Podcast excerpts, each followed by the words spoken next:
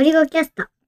こんにちは、ゴリゴキャストです。今日は最近音声入力でいろいろ考えていることについて話をしたいと思います。最近というか、結構ずーっと音声入力については考えてるんじゃないの？まあ考えてるんだけど、なかなかそのね、メモより上の段階に行かないんだよね。なんかちょっとしたメモを取るときに音声入力っていうのはまあまあ慣れてきてできるんだけど、例えばで自分の環境で思うのがね、春菜が後ろにいる、同じ部屋にいる中でね、日記を音声入力で書こうとすると意外と恥ずかしい。これが不思議なことに書いた日記を見られることを恥ずかしいという感情はみじんもないんだけど、なんか日記を書いている最中の音声入力を聞かれるのはなんか意外と恥ずかしいんだよね。日記じゃないにしても、その、音声入力で喋ってる内容を人に聞かれるのって、まあ、気恥ずかしい感じはする。うん。で、これはそれに関して言うと今ちょっと思うのが在宅増えてるじゃん？だからこそ在宅での効率アップの手段として音声入力って結構いろんな人に勧められるなっていうのは思っていて、会社とか、その外で出てた人たちは、周りに聞かれるとか、あとはまあ騒音でそもそもが音声入力がうまくできないっていうのが、まあ自宅で一人でいる空間、一人暮らしだったり、仕事部屋に一人にいる状況だと、割と簡単にその気兼ねなく音声での入力っていうのができる環境になりつつあるみたい。うん。から、そういう意味でも、やっぱね、これからの仕事術として、まあ、俺もなんか上達したいと思うし、そういうのを広めていくっていうのも割と良いことなんじゃないかなって思っていて、で、そこから話が続くんですが、最近はね、なんか、ポッドキャストを更新してね、更新した内容をざっとノートにまとめて公開するっていうのを、2週間以上だと思うんだけど、できてるんだよね。しかも驚いたのが、結構な文章量を毎回書いてるよね。そう、春菜は結構な文章量を書いているって言うけど、俺的にはめっちゃ短いし、ざっとまとめているだけで、これがね、その、物理的な時間は、ポッドキャストの編集とアップロードとそのテキスト入力したりと、ノートを書いて公開してっていうの全部合わせて1時間から1時間半ぐらいで、まあ、負荷としては言ったら1時間超えるようなことなので大きいんだけど、全然苦にならないんだよね。全然負担にならない。この一回喋ったことをテキストにしてまとめ直すっていうことが、すごくまさにブログの、自分のブログの原点というか、言いたいことを言いたいだけ言うっていう感じだからなのか、とにかく苦にならないし簡単にできて、しかも春菜から言うと、それは割とすごいことらしいから、これはやっておかないともったいないよねっていうので、続けられているんだよね。で、肉体的なっていうか、精神的な負担はさほどないんだけど、まあやっぱね、90分、60分から90分という時間は長くてですね。あと、さらに言うと、これもまた、ポッドキャストで喋っているから余計そうだと思うんだけど、タイピングするのがめんどくさい。めんどくさいというか、タイピングの速度が、その、書こうと思っている速度より遅い多分一回話していることだというのは大いにあると思っていて、そうなると、これだ、ここで、ここで音声入力の出番だっていう風に思ったんだよね。なんかノートに、まあ、ポッドキャストで一回喋ってさ、それをもう一回音声入力ってなんかある意味すごい二度手間な感じもするんだけど、言ってみるとここは下書きというか素材を出す場所で、これを聞き返してもう一回整理してまとめながら音声で書くっていうことをやれば早くもなるし、内容も簡潔にまとまるようになるし、問題はノートを見てもらったら、ポッドキャスト聞かなくていいんじゃないかってなってしまうかもしれない。まあ別にそれでもいいかと思っていて。その今書いてるノートっていうのが、ゴリュゴキャストっていう、まあ、ノートのアカウントを作って、そのゴリュゴキャストアカウントで毎日放送している、まあ、配信しているポッドキャストのお話、どういう話を話したかとか、まあ、それに関連する商品とかがあった場合は、その商品リンクとか、まあ、前まではスクラップボックスっていうサービス内でやってたんだけど、あれはまあ、自分たちのそのデータベース的な管理用には良かったんだけど、人に見てもらうにはあんまり向いてなかったので、それをもう完全にそのノートの方に移行しちゃった感じ？まあそうだね。役割として、まあ何よりの目的っていうのが、やっぱポッドキャストをどうやって知ってもらうかっていうので、ポッドキャストの枠内にいては、どう頑張っても限界があるので、俺の実力では。そうすると一番わかりやすいのが外に、外でウェブから何らかの手段で、別の手段で知ってもらう。で、今のところ割といろいろ考えて良さそうだったのがそのノートに書くっていうイメージ？まあ最初に二人で話してて、こういうのやってみたらどうかなっていうので、じゃあちょっとやってみようって言って、一週間ぐらいやってみたら、まあこれならいけそうだし、そのコンテンツとしてもちゃんと成り立っている。で、ポッドキャストを聞いてくれる人が増える可能性もやっぱ増えてくるっていうので、このまま続けていこうかなっていう。まあね、最初はさ、春菜に言われてさ、音声ファイルだけ貼ってたんだけどさ、音声ファイルだけ貼るってさ、ただの作業でさ、くっそつまらんくってさ、で、俺としてもユーザー目線で見ると、音声ファイルだけ貼ってあっても聞かねえよなっていうのはやっぱめっちゃ思うから、まあ結局、俺の場合、自分の得意で好きなことで、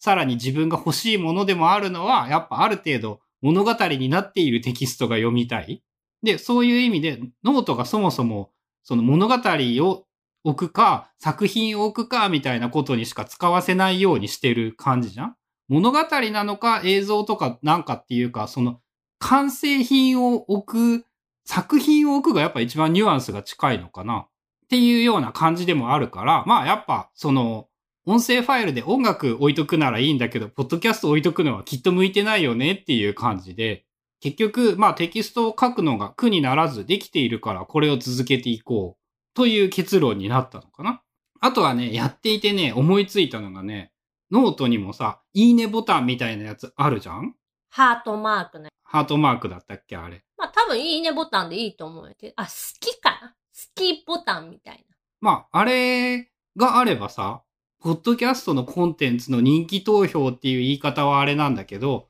やはり、ポッドキャストを聞いていて思うのがですね、人のやつを聞いてて面白いと思っても、それに反応するの超めんどくさいんだよね。ポッドキャストを聞いている環境というのが、パソコンとか、まあ、スマホを手に持ってない状態で、まあ、耳だけ開いてて、みたいなことが多いから、その状態でわざわざこう iPhone を取り出して、で、さらにそのシェアする方法とかも結構ややこしいというか、あんまりスマートではないので、聞いててよかったみたいなのもなかなかこう返しづらい。そう、まあその上でコメントしてくれるという人がいたりして、それは本当にありがたいなと思っているんだけど、まあやっぱそのめんどくさいを楽にするにはどうすればいいかっていうので、例えばなんだけど、ノートに、その、この話が面白かったよって思ったら、人気投票なシステムっていうのかな。そこにハートをつけてもらえるようにな、したら、あ、じゃあ俺たちハートが一番ついてるようなコンテンツを増やすように努力しますっていう風にもできるから、こう、あまりめんどくさくないコミュニケーションの手段、意見表明の手段として、そういうノートの記事があって、たまにノートを開いてもらって、テキストを読んでも読まなくてもいいんだけど、あ、これ良かったなっていうのに好きボタンを押してもらえたら、俺はノートの好きも増えて嬉しいし、こういうコンテンツをもうちょっと聞きたいっていう意思表明もしてもらえて嬉しいかもしれないし、いい形なんじゃないかなって思ったりしたんだよね。今、ゴリュゴキャストのノートアカウントでは、日々配信してるポッドキャストのお話まとめと、あとは YouTube の方もアップロードした動画を更新通知というか、こういうの上げてますよってちょっと一言コメントをつけて、動画共有っていうので上げてたりするから、ゴリュゴキャストをフォローして、アカウントをノートでフォローしてくれると、YouTube のやつも、そのポッドキャストの更新のやつも、一応追える。まあ、あとさ、ハッシュタグつけてツイートしてもらうのは、もちろん全部見ているんだけど、例えば同じようにノートのその投稿にコメントをしてもらえれば、同じような確率でちゃんと全部見ることができるので、なんかツイッターでコメントとかではない手段としてノートにコメントをしてもらうっていうのも結構ありなのかなとは思う。エピソードごとにページがあるからそういうコメント機能も使えるし、あとはそのシェアとかも割と簡単でボタンがついてるからツイッターのマーク押せばツイートもできるし、Facebook もできたかな確か。で、まあそれ以外にもハートマーク押すだけでもそのいいねって思ってくれてるっていうのがこっちに見えるというか伝わるので、これ、いいねボタン、そのハートマークを押すに関しては、ノートのアカウントがなくってもできるので、まあよかったらハートマーク押してもらえると嬉しいです。まあ、その、フォローしてもらえると嬉しくって、ハートマークをつけてもらえるともっと嬉しくって、まあ、ポッドキャスト上でコミュニケーションというのが非常に取りづらいので、まあ、そのサブ手段としてもノートというのはありなのかなと。まあ、そのもテキストを書き込むために音声入力というものをうまく使ってみようかと思って、今日はこれから iPad で音声入力をしながら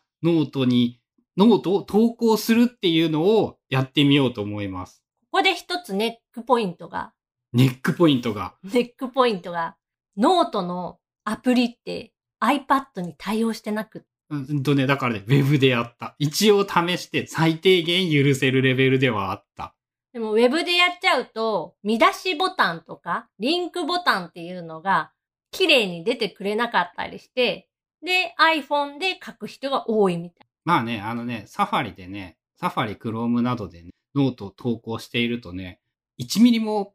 優れた UI、ユーザー体験だとは思えないので、ペーストすると秒単位で待たされるからね。で、死にそうではあるんだけど、まあそのあたりはそのあたりで、またノートに慣れたらもうちょっと別の何かいい手段は考えてみようかなとは思いますが、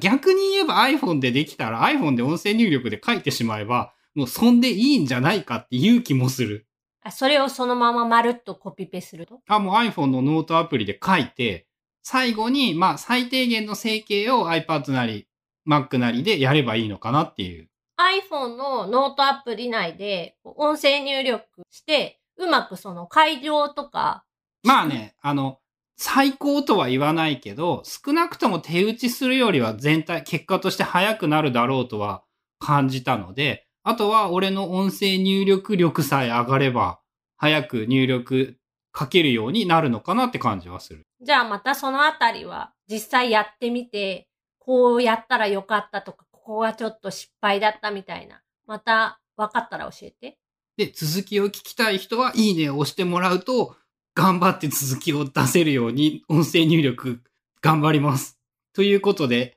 今日は音声入力を改めて使ってみる目的として、ノートの投稿に音声入力っていうのを試してみているっていうお話でした。